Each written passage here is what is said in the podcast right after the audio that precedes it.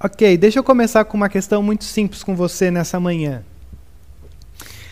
É, se você pudesse pintar um retrato da vida humana ou, ou da vida cristã, com, com que, que esse retrato ele se pareceria? Se você tivesse que expressar através de uma pintura é, o que é a vida cristã para você, que, que, que desenho você faria? Que pintura você faria?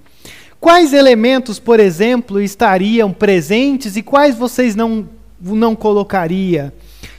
Se você pudesse pintar um retrato de uma vida com Deus, que tipo de retrato você, você pintaria?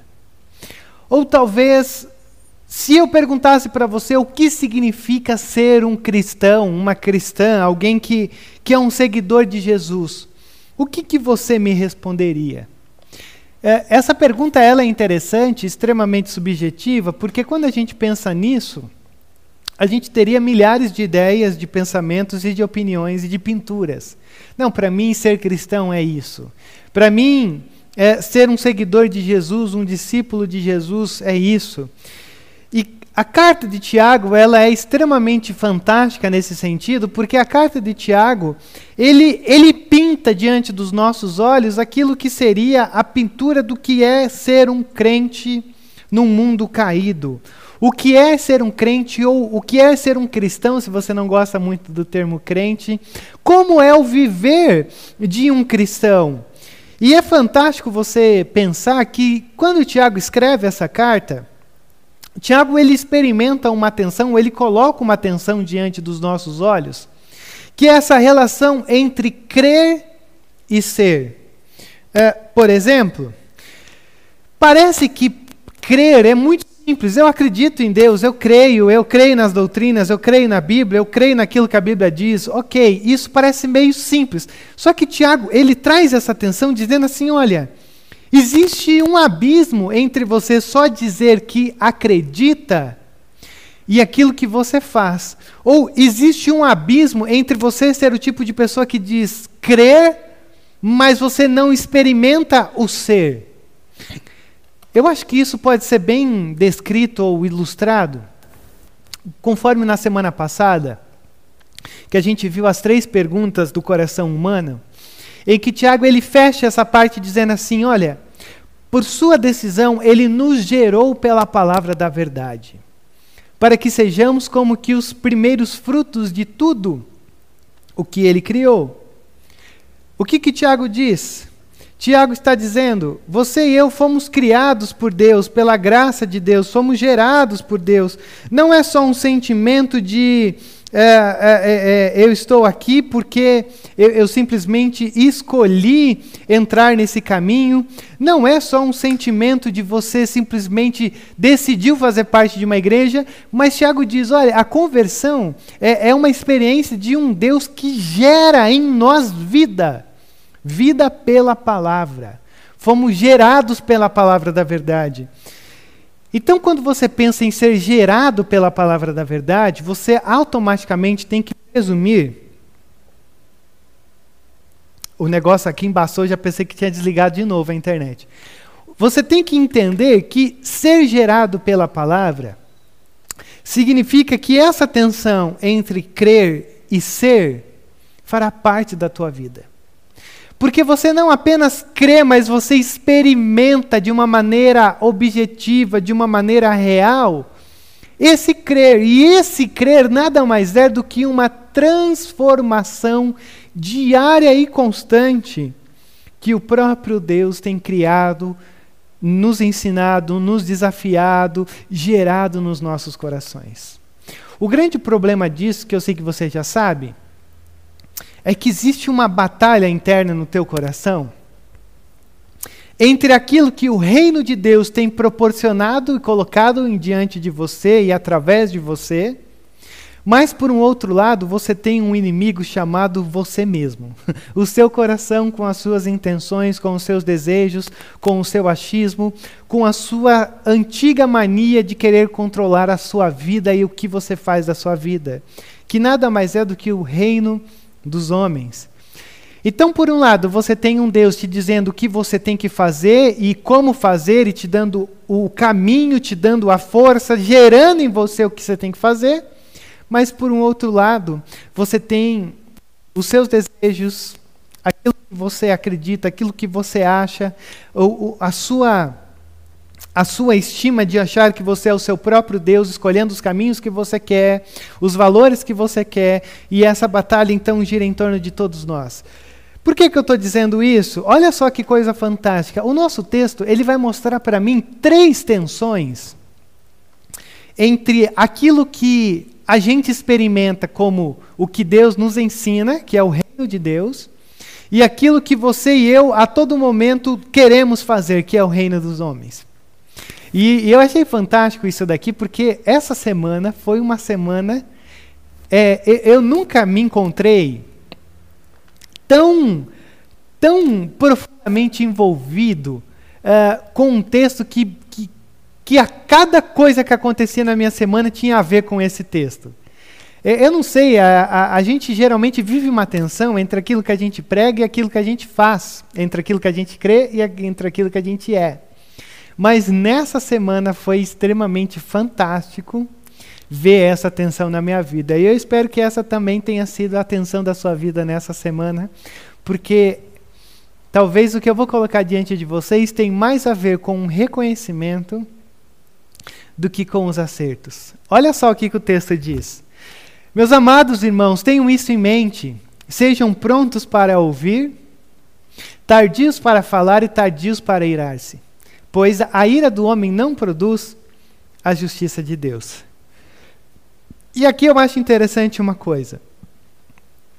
Por um lado, você tem o reino dos homens dizendo assim: faça justiça, seja a justiça, não interessa, mas pratique a justiça no reino dos homens. Mas eu vou mostrar que essa justiça ela é, é extremamente enganosa. E o reino Deus, de Deus diz assim: é, Deixe a justiça para mim. A gente vai caminhando por esse livro e a grande questão que fica é: o que, que esse texto tem a ver com aquilo que a gente já estava vindo trilhando? Porque geralmente todos uh, os livros que você tem, as cartas que você tem aí na sua Bíblia, elas têm um raciocínio. E quando a gente olha diante disso daqui, parece que não faz sentido. Tiago disse: olha, as, a, a, os caos, os sofrimentos, as crises produzem algo que, que faz com que vocês é, cresçam em Deus. Ok. A, a gente muitas vezes vive um dilema entre o pecado, os nossos desejos, aquilo que a gente quer, contra aquilo que Deus quer. Ok. E aí, de repente, Tiago vem e diz: Meus amados irmãos, tenham isso em mente. Sejam prontos para ouvir, tardios para falar e tardios para irar-se. A grande questão é: o que, que isso daqui tem a ver com crises? O que, que tem a ver o meu modo de falar, o meu modo de ouvir e o meu modo de sentir diante das crises? O que isso aqui tem a ver é que o que você fala, o que você sente, está completamente relacionado à maneira como você sofre, à maneira como você responde a esse sofrimento, aquilo que você fala, aquilo que você sente demonstra o grau da condição de quem você é. Rodrigo, não entendi nada. Eu também não. Nos momentos de dor, nos momentos de crise, nos momentos de caos, é aí que a gente vai perceber a condição do teu coração. Porque seria muito fácil a gente fazer um diagnóstico do nosso coração num culto, num momento de silêncio da nossa vida, num momento aonde tudo é propício para a gente poder olhar para o céu e dizer assim, Deus, obrigado. Mas a grande questão é aquilo que você faz, aquilo que você sente, é demonstrado de uma maneira ainda mais real quando você está passando por sofrimento. Na verdade, o que Tiago está dizendo é que quando nós estamos passando pelo sofrimento, esse é o momento ideal para você fazer uma alta análise, para você ver o grau de espiritualidade que você está exercendo. Por que, que eu disse no início que esse texto foi extremamente fantástico para mim? Porque não foi, não foi nada fácil, por exemplo, você receber um cupom do McDonald's na segunda-feira que dizia 4 por 16 reais. Dois lanches, uma batata e uma coca. Peguei a Tuane e falei, meu, quer saber, vamos atrás desse McDonald's aqui, porque dois cheeseburger e tal, 16 reais, está maravilhoso o negócio. E aí você vai no Anália Franco, ou no, no Anália, ó, você vai aqui no McDonald's aqui da, da Conselheiro, e aí você fica na fila em torno de 20 minutos para chegar na hora do atendimento do drive-thru. Ele simplesmente dizer assim, esse cupom não vale aqui. Aí já começou ali a tensão. Já começou a tensão ali de que, é, peraí, eu fiquei 20 minutos para você me dizer que isso aqui não vale, não interessa, você quer escolher outra coisa? Não, eu quero esse. Peguei o carro, e aí, se eu bem me lembro, nós fomos para o McDonald's do Aricanduva. Chegando no McDonald's do Aricanduva, eu não sei se você tem ideia de como está lá. Eles reformaram, aliás, acho que é um McDonald's novo, alguma coisa assim.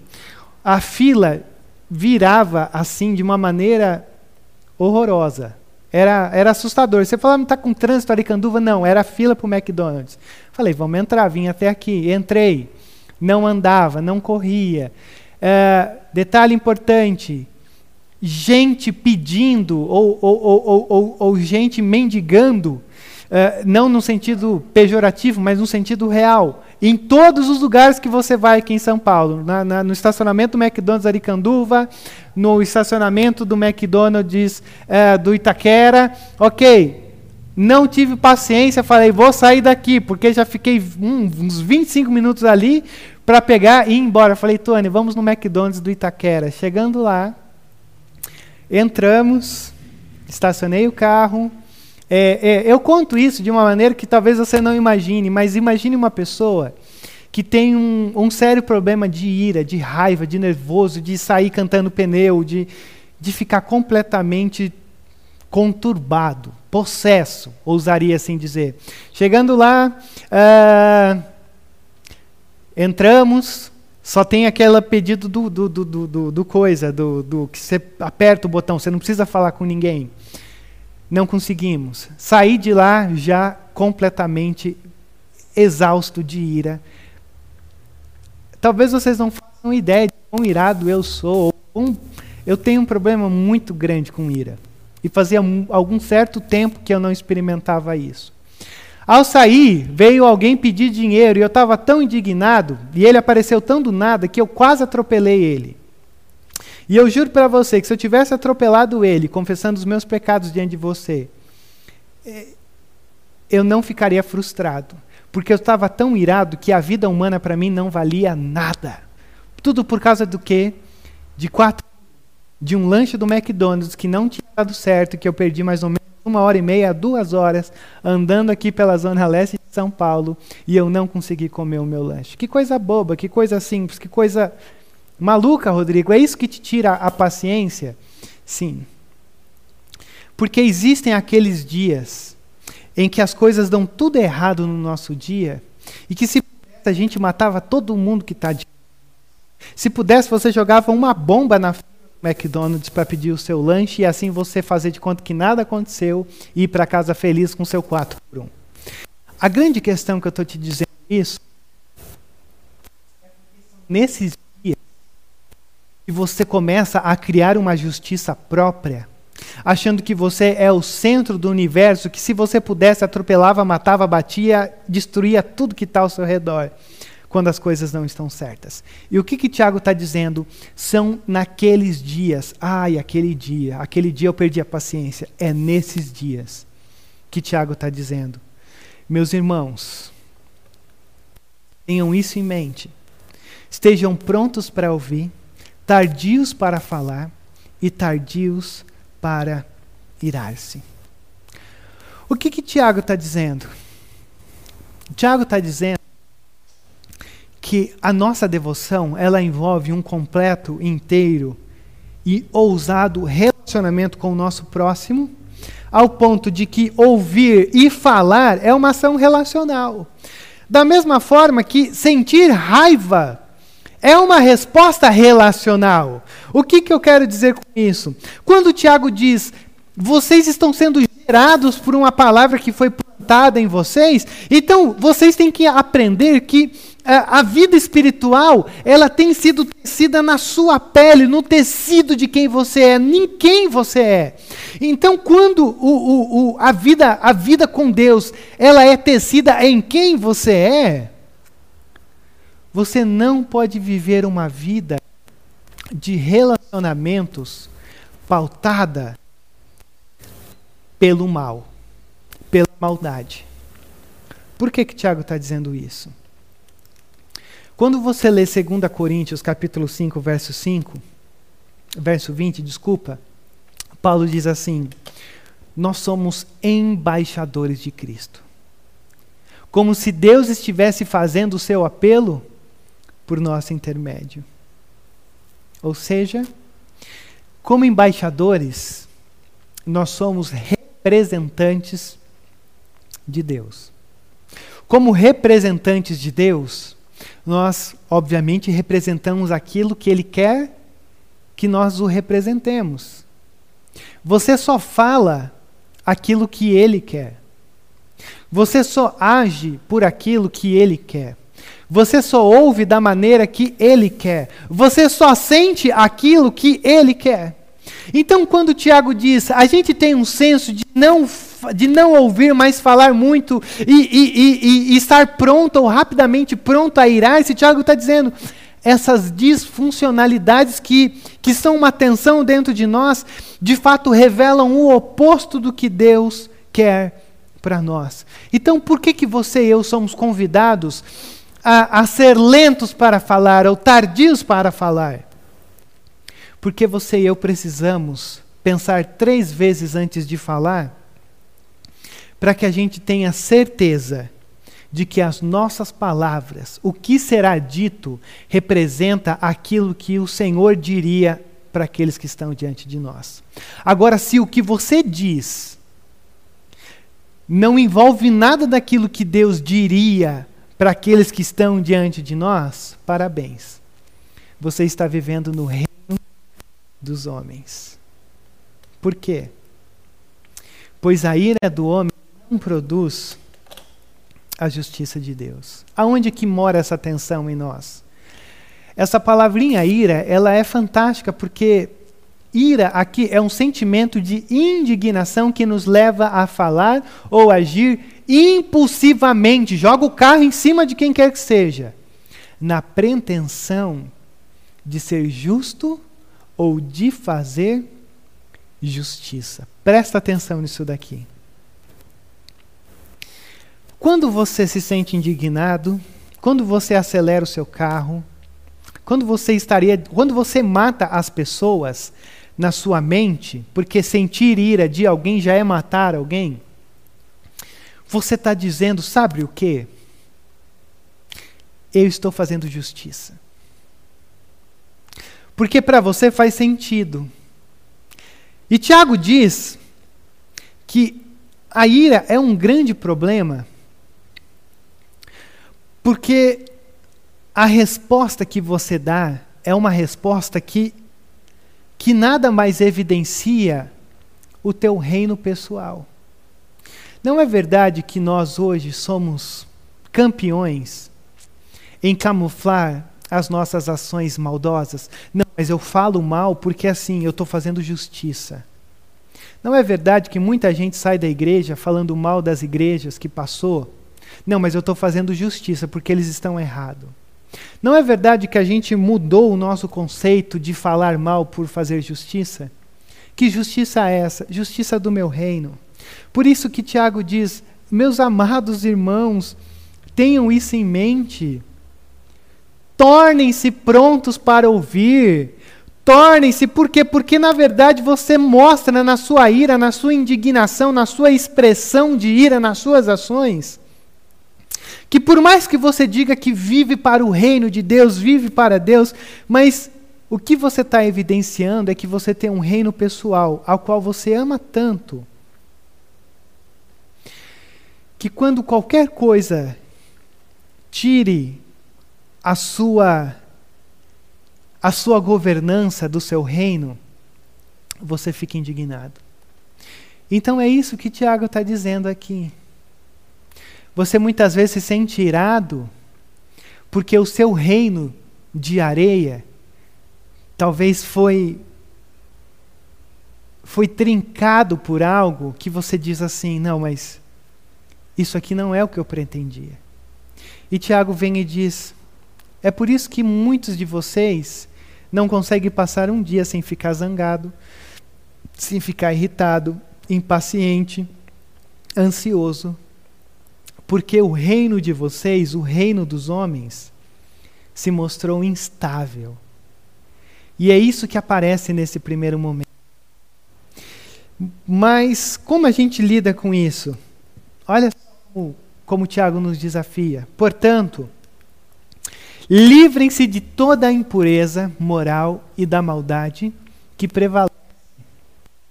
Aceitem humildemente a palavra implantada em vocês, a qual é poderosa para salvá-los.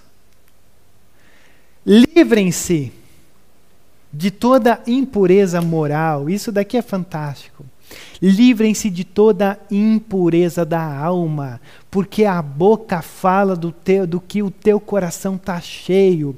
E se a tua boca é maldita, é porque o teu coração é maldito. Se a tua boca profere palavras que, que denigrem, que expressam uma, uma ruindade, você é ruim, é porque a tua alma é ruim. E aí ele diz: e da maldade que prevalece, da impureza da tua vida. Mas você tem uma, uma coisa fantástica aqui. E aceitem humildemente a palavra implantada em vocês. Aceitem a palavra. Consegue perceber a responsabilidade que você e eu temos? Não, Jesus está fazendo a obra em mim. Está fazendo. Você tem aceitado aquilo que você está fazendo? Ou você tem vivido a sua vida baseada na sua justiça própria, construindo o seu reino pessoal? Essa é a grande questão. E é fantástico você pensar o instrumento pelo qual nós temos sido transformados, ou o reino de Deus tem sido formado em nós. Aceitem humildemente a palavra implantada em vocês. E é aqui que eu acho que mora uma das grandes tensões desse texto, porque eu não preciso gastar tanto tempo te mostrando que a palavra de Deus é o grande meio de graça para você aprender o que é o reino de Deus na sua vida. A palavra de Deus é o instrumento pelo qual Deus usa para que você seja aquilo que Ele quer que você seja. A palavra de Deus é um instrumento para te fazer crescer. Então você consegue entender o quão preciso é a palavra de Deus na sua vida em momentos de grande tribulação, como é o contexto de Tiago?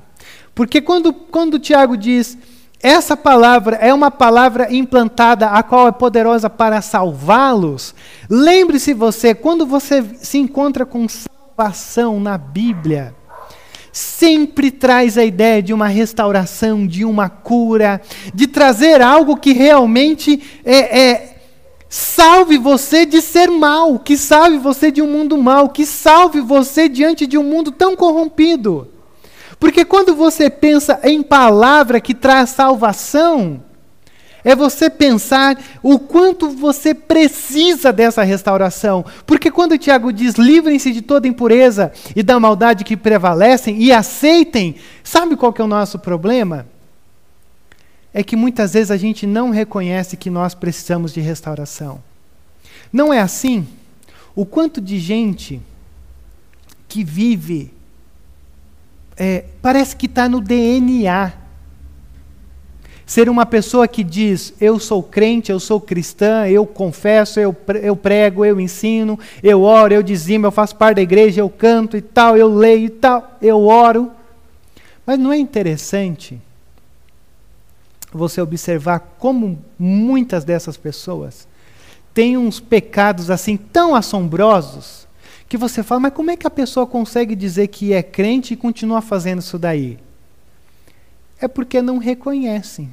É porque não aceita que precisa ser curada naquela área, que precisa ser restaurada naquela área. E aí que vem a nossa atenção. Quando você pega e abre esse vídeo e ouve isso daqui, tudo que eu estou te dizendo, você abre esse vídeo com fome da palavra? Você abre esse vídeo com fome de Deus, com aquele sentimento do tipo: Deus, eu preciso crescer mais diante de Ti, então desafie, use o Rodrigo, use a internet, faça com que tudo colabore para que de fato eu cresça diante do Senhor? Ou você abre esse vídeo aqui porque você sabe que 10 horas você tem que abrir um vídeo porque tem uma escola dominical e uma palavra sendo ensinada para você? Porque a nossa intenção ao fazer todas as atividades da nossa igreja, tudo aqui é feito de uma maneira para que você cresça. Não é para alimentar o teu ego, não é para fazer cócega nos teus ouvidos, não é para. Não.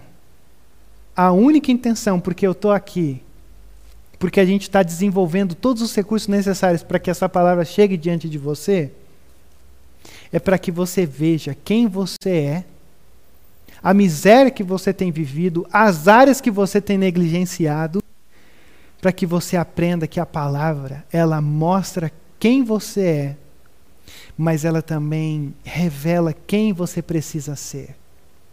Mas ela não apenas mostra quem você é e quem você precisa ser, mas ela também envolve a tua vida naquilo que Deus tem construído. Mas a grande questão é como você tem lidado com isso.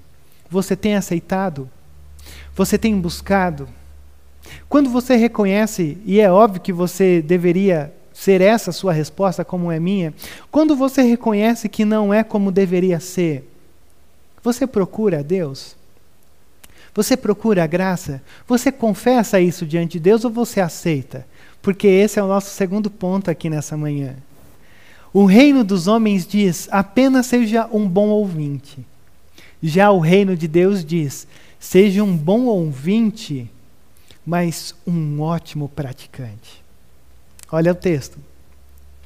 Sejam praticantes da palavra e não apenas ouvintes, enganando-se a si mesmos. Por que, que existe uma tensão aqui? Sabe por que existe uma tensão? Porque, como uma igreja confessional presbiteriana, é, são tantos anos de ensino, é tanto ensino, a gente zela tanto pelo ensino. Não pense você que tudo que a gente faz aqui é feito de qualquer jeito. É, é semanalmente pensando em como a gente tem que trilhar o caminho, qual é a resposta, qual é a necessidade. E talvez você fazendo parte já há tanto tempo de uma igreja, ou de ser crente, o que quer que seja, é tantos anos de ensino é tantas vezes ouvindo o mesmo sermão, é tantas vezes com a, a mesma forma, senta aqui ou agora liga ao YouTube ou assiste o culto. É tanto tempo com isso que a gente começa a nos tornar meros espectadores. A gente se tornou espectadores. E eu posso dizer uma coisa para você? Essa pandemia revelou muito aqueles que são protagonistas e aqueles que são espectadores. Protagonista veste a camisa e vai para cima. Espectador fica só exigindo e não faz nada. Prota protagonista é um ouvinte e um praticante. Espectador é um ótimo ouvinte, mas nada de praticante. Os seus ouvidos, eles só ouvem o que o coração anseia.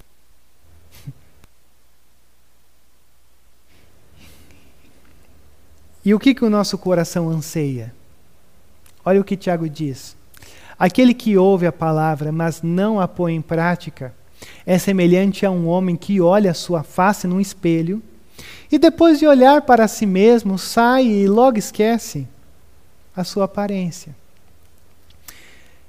Tiago nos dá uma ilustração muito simples: uma pessoa que se autoexamina no espelho. E não é que ele não tenha percebido algumas coisas. Ele percebeu tudo que está ali naquele espelho. Aquela imagem reflete quem ele é.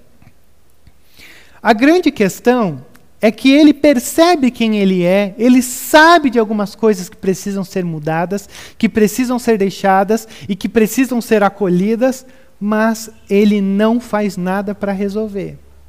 Ou seja, ele ouve, ele sai e ele se esquece. Ou numa, numa tradução mais literal, ele ouve, ele sai, mas ele não se lembra e logo ele descarta. Ele é desafiado, mas ele fecha o YouTube, ele sai da, da igreja e ele já esqueceu de tudo. E aí, deixa eu dizer uma coisa muito importante para você.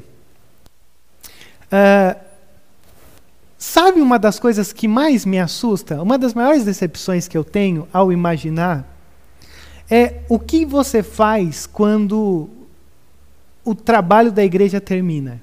Quando termina a transmissão, que é a nossa realidade, uh, essa, sabe que essa é, é a maior pergunta que eu tenho? Porque sabe o que eu fico imaginando? Que quando a gente sai é, de, depois de um estudo, aquilo tem que ficar nos incomodando. E eu imagino muitas vezes que a gente fecha isso daqui, termina isso daqui, e a gente vive a nossa vida como se a gente nunca tivesse participado disso daqui. E é uma coisa, as pessoas muitas vezes é, a, acham que filhos se desviam porque a igreja não tem a escola dominical certa, ou adequada, envolvente, filhos desanimam de estar na igreja é, porque não tem trabalho suficiente, não tem jovem na igreja. Eu não tenho filhos, mas sabe uma coisa que eu tenho aprendido pela minha imaginação, eu esteja certo? Filhos se desviam quando pais fecham a transmissão do YouTube e mostram pelas suas ações que não aprenderam nada. Filhos se desviam quando você sai de um culto e você mostra para os seus filhos que aquilo ali não valeu de nada. Filhos se desviam quando você não é um bom ouvinte praticante da palavra. Filhos se desviam. Eu não posso colocar isso como uma regra para todos. Mas geralmente, filhos se desviam quando você é apenas um bom ouvinte.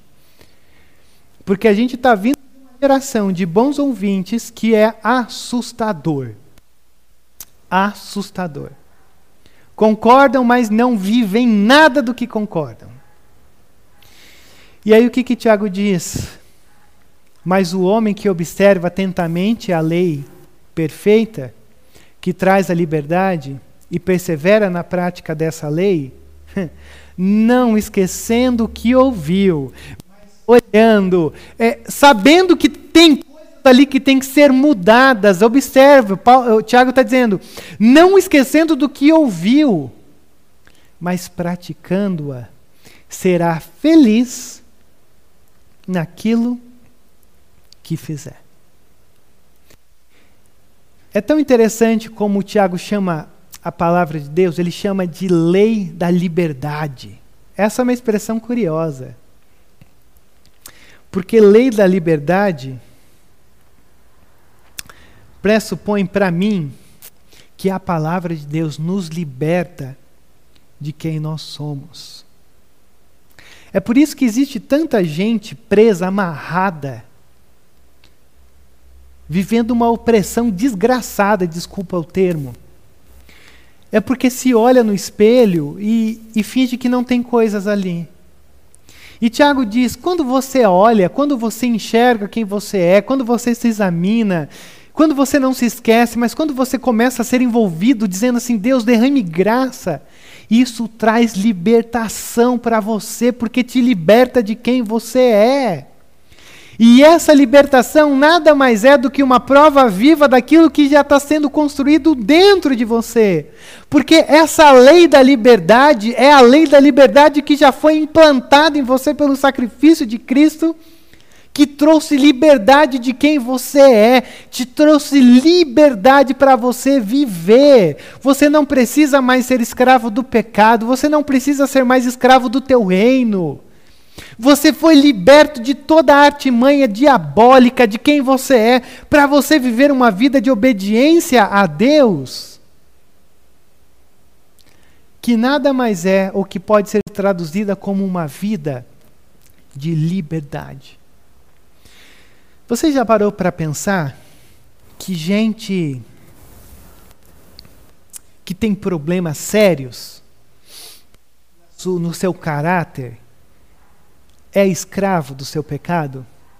Já parou para perceber que tem gente na igreja com aquela síndrome, eu esqueci o nome, né? Mas eu sou assim, nasci assim, serei assim. O que, que a pessoa está dizendo? Eu sou um escravo. Eu sou um escravo do que eu sinto, eu sou um escravo dos meus sentimentos. Eu sou um escravo do meu reino. E o que, que a palavra diz? Ela te liberta de quem você é. Ela te liberta desse teu reino minúsculo e que traz escravidão para a sua vida. Mas a terceira e última coisa que eu queria que você visse comigo é que também o reino dos homens tem uma fé quase é, é, escondida, tem uma fé assim do tipo que ninguém vai perceber. E o reino de Deus vem e diz assim: objetive a tua fé, mostre a tua fé, me mostre a tua fé, porque a fé subjetiva não existe. Não existe uma coisa do tipo, eu creio, mas não sou. Tiago diz: creia, mas seja. E ele vai te dar três, três questionamentos. E esses questionamentos são fantásticos. Primeiro, como você tem usado as palavras que saem da tua boca? Eu acho interessante, porque Tiago ele ele vai dizer assim, ó, eu vou te dar três exemplos do que do que é o reino de Deus, do que é ser crente, do que é a fé, do que é do que é a evidência que você de fato é um filho de Deus. E a primeira coisa que ele diz é como você tem usado a tua língua. Se alguém se considera religioso, mas não refreia a sua língua, engana-se a si mesmo. A sua religião não tem valor algum.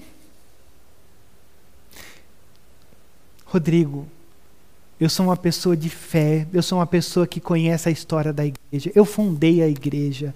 Assim, eu, eu, eu, eu faço tudo, tudo que tem para fazer na igreja eu faço, eu assumo, eu vou para cima. Pergunta: Como você tem usado a sua língua? Eu não me aguento. Eu falo mal de tudo e eu destruo tudo com a minha língua. Deixa eu dizer uma coisa para você. Se alguém se considera envolvido com tudo aquilo que envolve a igreja, mas não refreia, não coloca um cabresto na sua língua, está enganando-se a si mesmo, porque a sua religião não vale nada.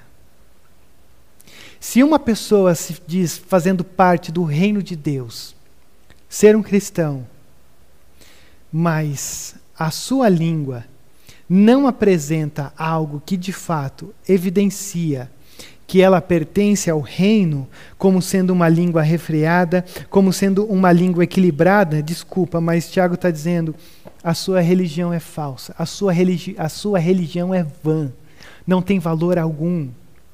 Então, olha só o que Tiago está dizendo. A nossa língua, a forma como nós a usamos, ela está inteiramente relacionada como uma espécie de diagnóstico da sua vida interior. A maneira como você fala. E Tiago usa uma expressão interessante aqui, que no Novo Testamento sempre é uma, uma, uma expressão é, pejorativa, num sentido de que quando ele diz aquele que se considera religioso, e religioso é uma palavra negativa ao fato de que é, a religiosidade do Novo Testamento geralmente reflete uma coisa externa. E isso é interessante. Porque Tiago está dizendo, talvez a sua espiritualidade ela é uma espiritualidade de aparências. Porque numa coisa simples como o controle da tua língua você não tem, então sinto muito. Mas você não pertence ao reino. Você pertence a uma religiosidade que não tem valor algum. Mas eu estou envolvido. Como está a tua língua? Como você fala? O que você fala? É uma questão simples, mas é uma questão tão interessante. Mas aí vem uma segunda coisa que também é complexa. O segundo teste que diz para se a nossa religião é verdadeira, não diz respeito à justiça. Não aquela justiça do teu reino pessoal, mas a justiça traduz da seguinte forma: a religião que Deus, o nosso Pai, aceita como pura e imaculada, como pura e sem mancha alguma, é essa: cuidar dos órfãos e das viúvas em suas dificuldades. Eu sei, se você é um pouquinho mais crítico e atento, tudo que se fala hoje de cuidado ao pobre relacionado a você ter um partido é, ideológico dentro da política, é você ser algo. A gente, hoje, dentro da igreja, a gente não pode dizer que nós devemos cuidar do pobre. Porque os mais conservadores, no sentido ruim, vão olhar e dizer assim: ah lá, ó, está dizendo, está pregando uma ideologia dentro da igreja. O que que Tiago diz? A religião verdadeira, pura, sem mancha, reside em cuidar dos órfãos e das viúvas, ou numa linguagem mais contemporânea, das pessoas mais desprovidas do nosso tempo. E eu acho interessante, porque quando a gente olha para essa palavra cuidar, porque é o grande desafio, Rodrigo, se a religião pura que Deus diz tem a ver com cuidar dos mais oprimidos, dos mais desprovidos, a grande questão é o que significa cuidar? E cuidar aqui nada que uma expressão de você pensar o seguinte: mover-se na direção de. Ou seja, religião que Deus, o nosso Pai, aceita como puro, pura e imaculada é essa. É você ir na direção dos mais desfavorecidos do nosso tempo. É passar com o carro por cima? Óbvio que não. Mas é você se atentar àqueles que estão mais desprovidos no nosso tempo. Como que eu faço isso? Aí é problema seu. Cada um faz até onde consegue ir. Mas a grande questão é que nós muitas vezes não temos nos atentado. Porque atentar-se, para mim, é o primeiro passo para cuidar dos órfãos e das viúvas. É perceber que eles estão aqui. Porque quando nós percebemos que eles estão aqui, a resposta que você e eu vamos dar vai depender do momento, da circunstância, da situação, do que quer que seja. Mas o nosso problema é que a gente não se atenta mais. E não é interessante quando você olha para Jesus nos evangelhos? Geralmente você tem sempre uma ênfase de que Jesus percebeu aquele que estava leproso. É, os discípulos perceberam aquele que estava mendigando na porta chamada Formosa de Atos 3. É perceber, é cuidar, é tratar com respeito à justiça. E aí, muitas vezes, me parece que quando a gente pensa nisso, a gente acaba por entrar num grande problema. Porque cuidar dos órfãos e das viúvas, dos oprimidos, é você muitas vezes entrar em políticas públicas, mas trazendo para si, dizendo isso é uma responsabilidade minha também. Ou talvez essa seja a maior responsabilidade que eu tenho, porque Tiago está dizendo: olha, cuidado com a tua língua, cuide dos necessitados, como sendo uma expressão do que é a verdadeira religião. Então talvez você entenda aquilo que Provérbios 21, 13 diz. Olha só o que, que Provérbios 21, 13 diz. Se alguém fechar os ouvidos ao clamor do pobre, Deus não ouvirá o seu clamor. Deixa eu dizer de novo. Se alguém fechar os ouvidos ao clamor do pobre, Deus não ouvirá o seu clamor. Então, como você recebe o Evangelho, ou quando você recebe o Evangelho, ele vai atuar na sua forma de ver o pobre. E aí, o segundo passo é como você responde a esse atentar daqueles que mais precisam. E aí, em último lugar, que Tiago diz no terceiro teste de uma fé verdadeira, pura, sem mácula, é não se deixar corromper pelo mundo. Ou seja, a sua relação com a sua santidade. Com essa separação, mas não essa separação de superioridade, de achar que você é melhor do que os que estão lá fora, ou dos, até mesmo dos que estão aqui. É você simplesmente dizer: as coisas que eu vivo são maiores, mais profundas, mais felizes do que as coisas que o mundo me propõe. Então não é você sair do mundo, mas é simples, não deixar-se corromper-se pelo mundo.